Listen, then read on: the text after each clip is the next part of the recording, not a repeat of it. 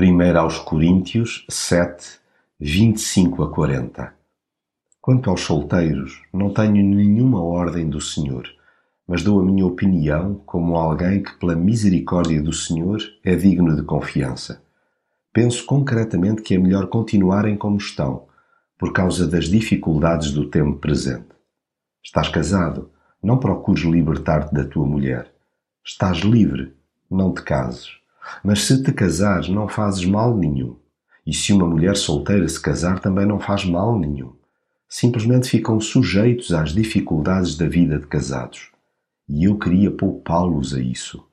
Digo-vos isto para vosso bem e não para vos impor limitações.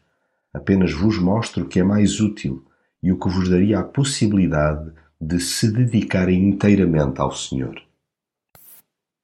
Quem opta por se guardar do mal faz bem a si mesmo. A disciplina pessoal é salutar, a domesticação do ego uma meta nobre e o autocontrolo um alvo meritório. O domínio das paixões deve ser exercitado, contudo, sem que se perca o pulsar da vida.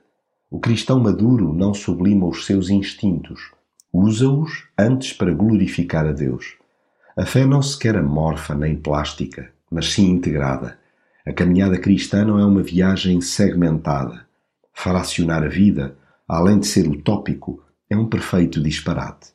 Não é preciso renunciar ao prazer para servir a Deus. Bem pelo contrário. A beleza de um relacionamento profundo com Deus passa por experimentar a sua influência em cada recanto do cotidiano. Não é necessário virar ermita para agradar a Deus.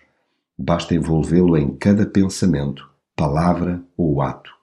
Ninguém se torna mais santo por escolher viver solteiro, nem o trajeto conjugal obstaculiza a espiritualidade. Cada um decide como servir a Deus. Importa é que tudo faça para lhe cair no goto.